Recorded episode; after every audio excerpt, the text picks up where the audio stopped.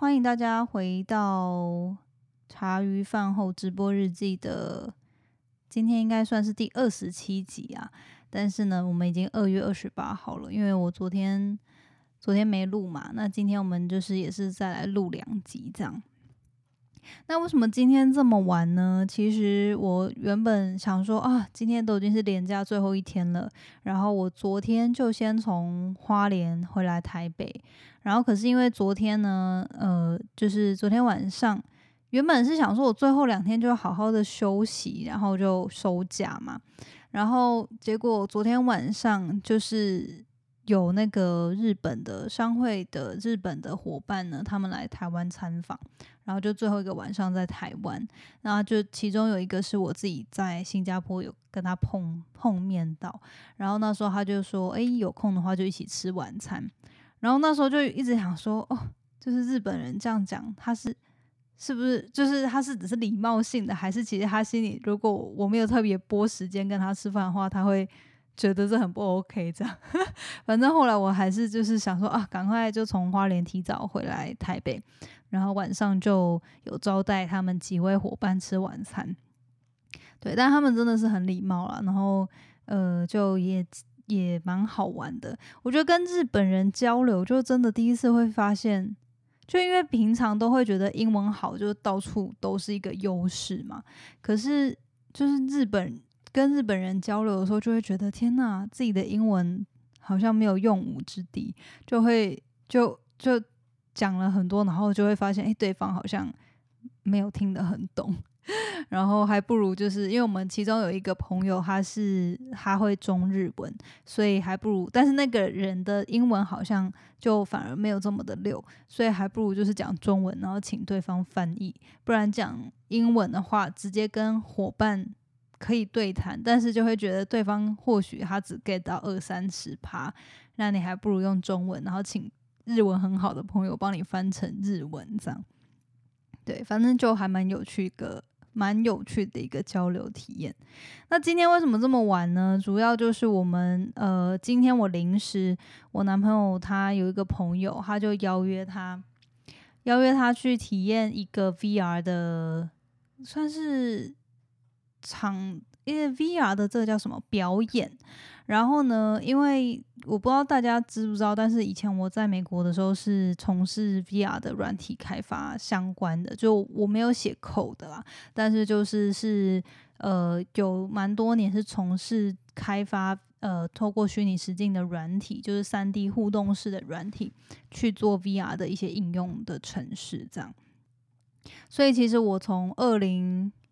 从硕士开始到出社会，都一直在碰 VR，然后所以就是从 VR 还很呃没有这么大众的时候，然后就是大家还要用一些那个 Dev Kit 的时候，就已经在接触了。然后就从二零一三年嘛，然后一直到二零二零一八一九年二零年。二零年我回来台湾嘛，对，就是反正一八一九年都还是在有在用 VR 这样，但回来台湾就基本上我就转行了嘛，所以我就很少用。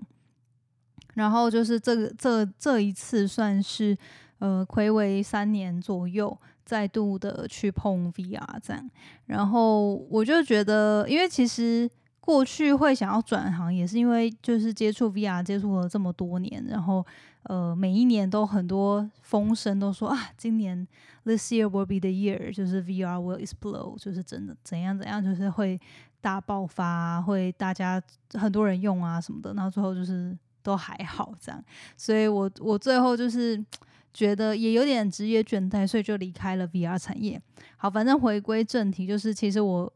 回来台湾之后，就三年前回来台湾的时候，就已经对于 VR 有点倦怠，就觉得呃没有什么好玩的，这样就反正就是开始做自己的自媒体。然后后来呢，呃，就是因为 NFT 啊、Web Three 这 Web 三的这些东西，又又两一两年前就很盛行嘛，那也有在进而就是也有带动 VR 的东西。好，反正我就是一直都这两年两三年都没有去碰啦。那呃，就是今天呢，就是因为我们刚好他有个朋友就临时今天很临时下午才邀约他说，诶，他有多的这个在国家戏剧院展出的这个巴黎舞会的 VR 体验，然后他就说有多的票，然后有没有兴趣去这样。然后原本我整个就是很不想，因为我就觉得啊，又是 VR，就是应该都差不多这样啦，就没有特别想要去体验这样。可是就我男朋友就就觉得很值得去，可以去玩看看，他就鼓吹我，然后我就想说，好吧，那就反正也有票，那我就去。结果真的是还好，很开心。我自己有出门，因为他的这个体验是晚上九点，然后都觉得哇，明天要就是要早起，还要上班什么的。然后我们晚上还要去跑到市区，然后还要就看完再回到家。像我们刚刚十一点多才回到家，我就想说哦，都明天都要上班了，不要这么累。但真的是还好有趣，因为我觉得这一次的体验呢。真的是有让我觉得这个 VR 的东西是呃，怎么讲？有一个真的是世外桃源的感觉吧。因为以前可能我在做的软体都是比较偏呃医疗啊、教育啊，就是比较偏应用层面。那这这一个这一个我们刚刚体验的呢，它叫做布兰卡里呃巴黎舞会这样。那很可惜的是，他的票好像都已经卖光了，所以大家现在可能也有点难去，就是有点难再去买到这个票。但是，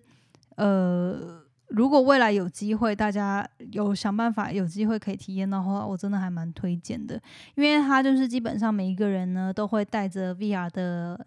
头盔。然后呢，你们身身上大概都会有蛮多个，应该六到八个身体的那个 tracker，就是你的动作的追踪的追踪器。然后它里面就是一个非常有故事性的一个情节。那我觉得，因为自己做过 VR，所以其实从从中在体验的时候，就会观察很多它的。呃，故事环节的设计，还有它的在我们每一个人的跑位，还有它怎么样透过有一个有两个呃引导者，就是他们其实就是像是班底这样子，然后他会带着大家一起去体验这个故事。就我觉得整体的互动性是很不错的，然后加上它的这个故事，还有它里面的呃美感，然后这个整体三 D 模型的设计跟精致度都很沉浸。所以让我就是那时候就觉得哇，就是今天去这一趟，虽然说它整个这个活动呢，它是写一小时，但前面大概有十五分钟就是在传设备，那实际上体验我觉得应该是三十分钟左右。对，那嗯，就就还蛮好玩，但我觉得很重要的一点是因为它真的。很很包，就是包装的很好，然后呃，比如说，它也让大家是有点像是面具舞会的感觉，所以你不会有那种就是 VR，就是很怕那个呃，这个叫什么恐怖谷嘛，就是因为你会看着三 D 模型，然后就是它要真实又不真实，就会让人家觉得这个很很受嘎，这样很可怕。所以它因为它要戴着面具，所以你就比较有这些就是环节的设计，让你觉得说。会很自然而然的进入到这个剧情里面，然后加上我觉得它的这个呃时空背景，加上它的场地呢，就是设定在巴黎嘛，然后又是一个狂欢派对，然后又是面具舞会。那它就是有点奢华的感觉，就像一开始进去的时候，我们是每一个人，你可以先换装，然后它又是跟 Chanel 合作，所以它的那个三 D 模型的制装呢是 Chanel 的西装，跟就是它有很多套不一样的晚礼服，然后西装呃搭配这样晚宴晚宴的服装，所以就整体我觉得有蛮多的细节是。我觉得照顾的很好，所以会让人呃真的还蛮能够沉浸在里面。当然，当然就是我觉得完全不习惯 VR 的人，应该还是会有一点这个 motion sickness，就是会有点头晕，然后呃在走位什么的，就是在这个距离的拿捏，可能还是会有一点不习惯。不过因为我自己就是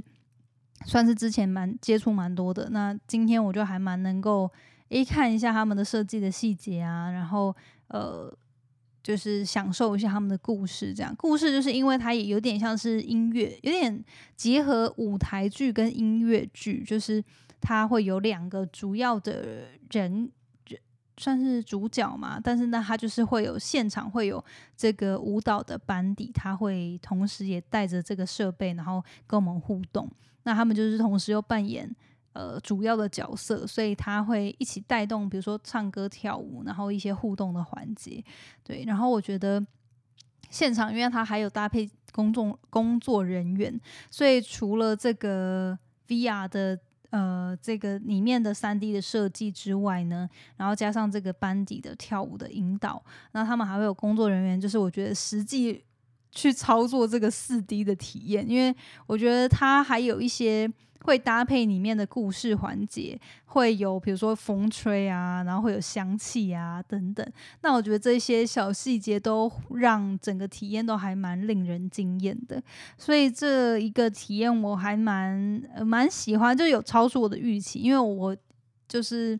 虽然说没有很，就过去三年没有一直在接触 VR 了，但是过去因为看过蛮多的，所以就一直觉得。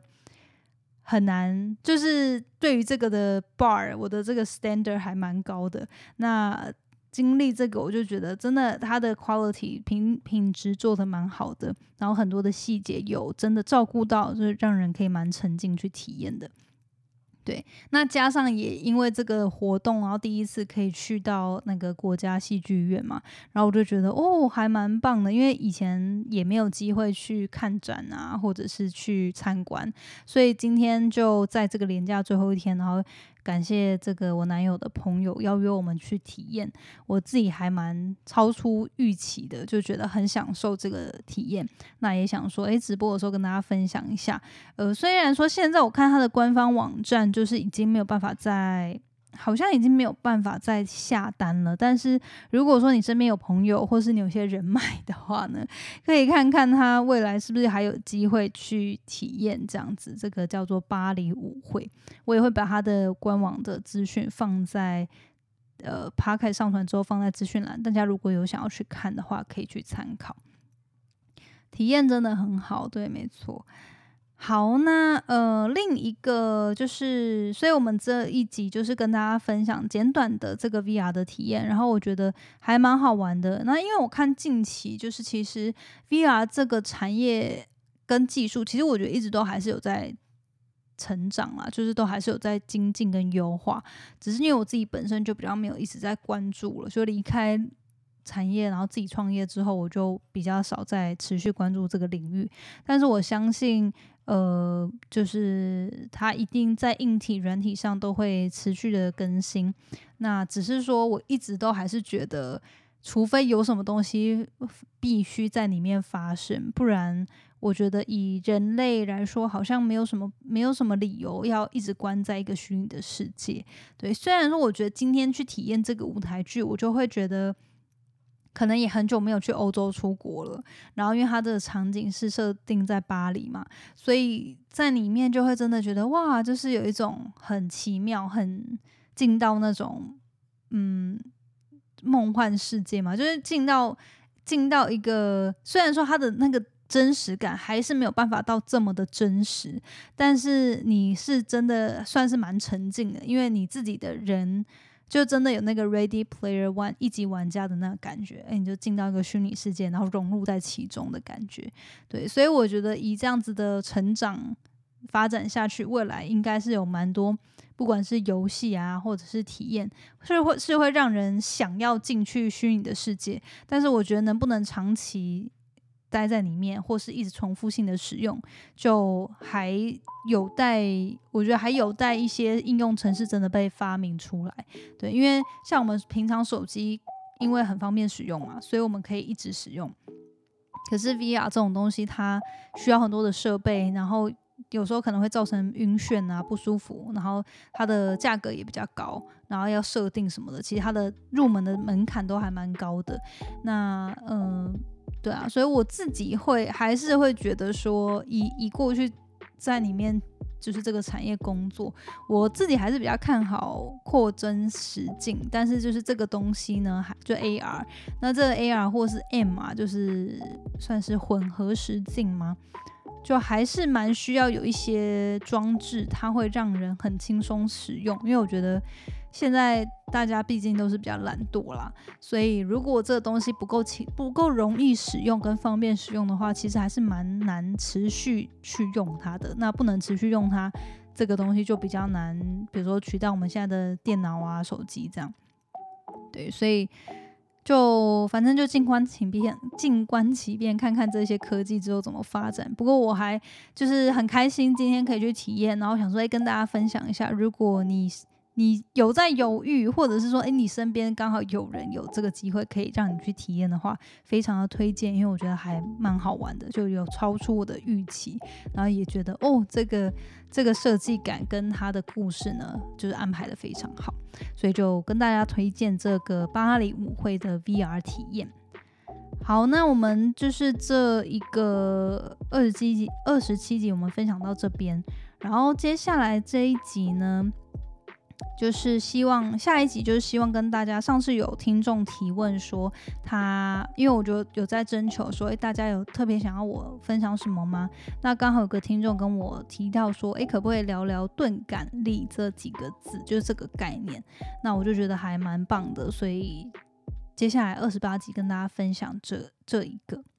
谢谢你今天的收听。如果喜欢今天的节目，欢迎你到 Apple Podcast 帮我打五颗星给予鼓励。希望收到我更多的分享，你可以在 IG 上搜寻 Janet Lin，我的账号是底线 J A N E T 点 L I N 底线。想要消除 Monday Blue，也欢迎你订阅我每周一都会发送的 Power Mail 电子报。二零二一年，Jenna 也将在每个季度举办听众专属线下聚会，促进大家可以交流成长。有兴趣参加的话，也欢迎报名关注哦。所有的详情都可以在资讯栏中找到哦。那我们下次见喽，拜拜。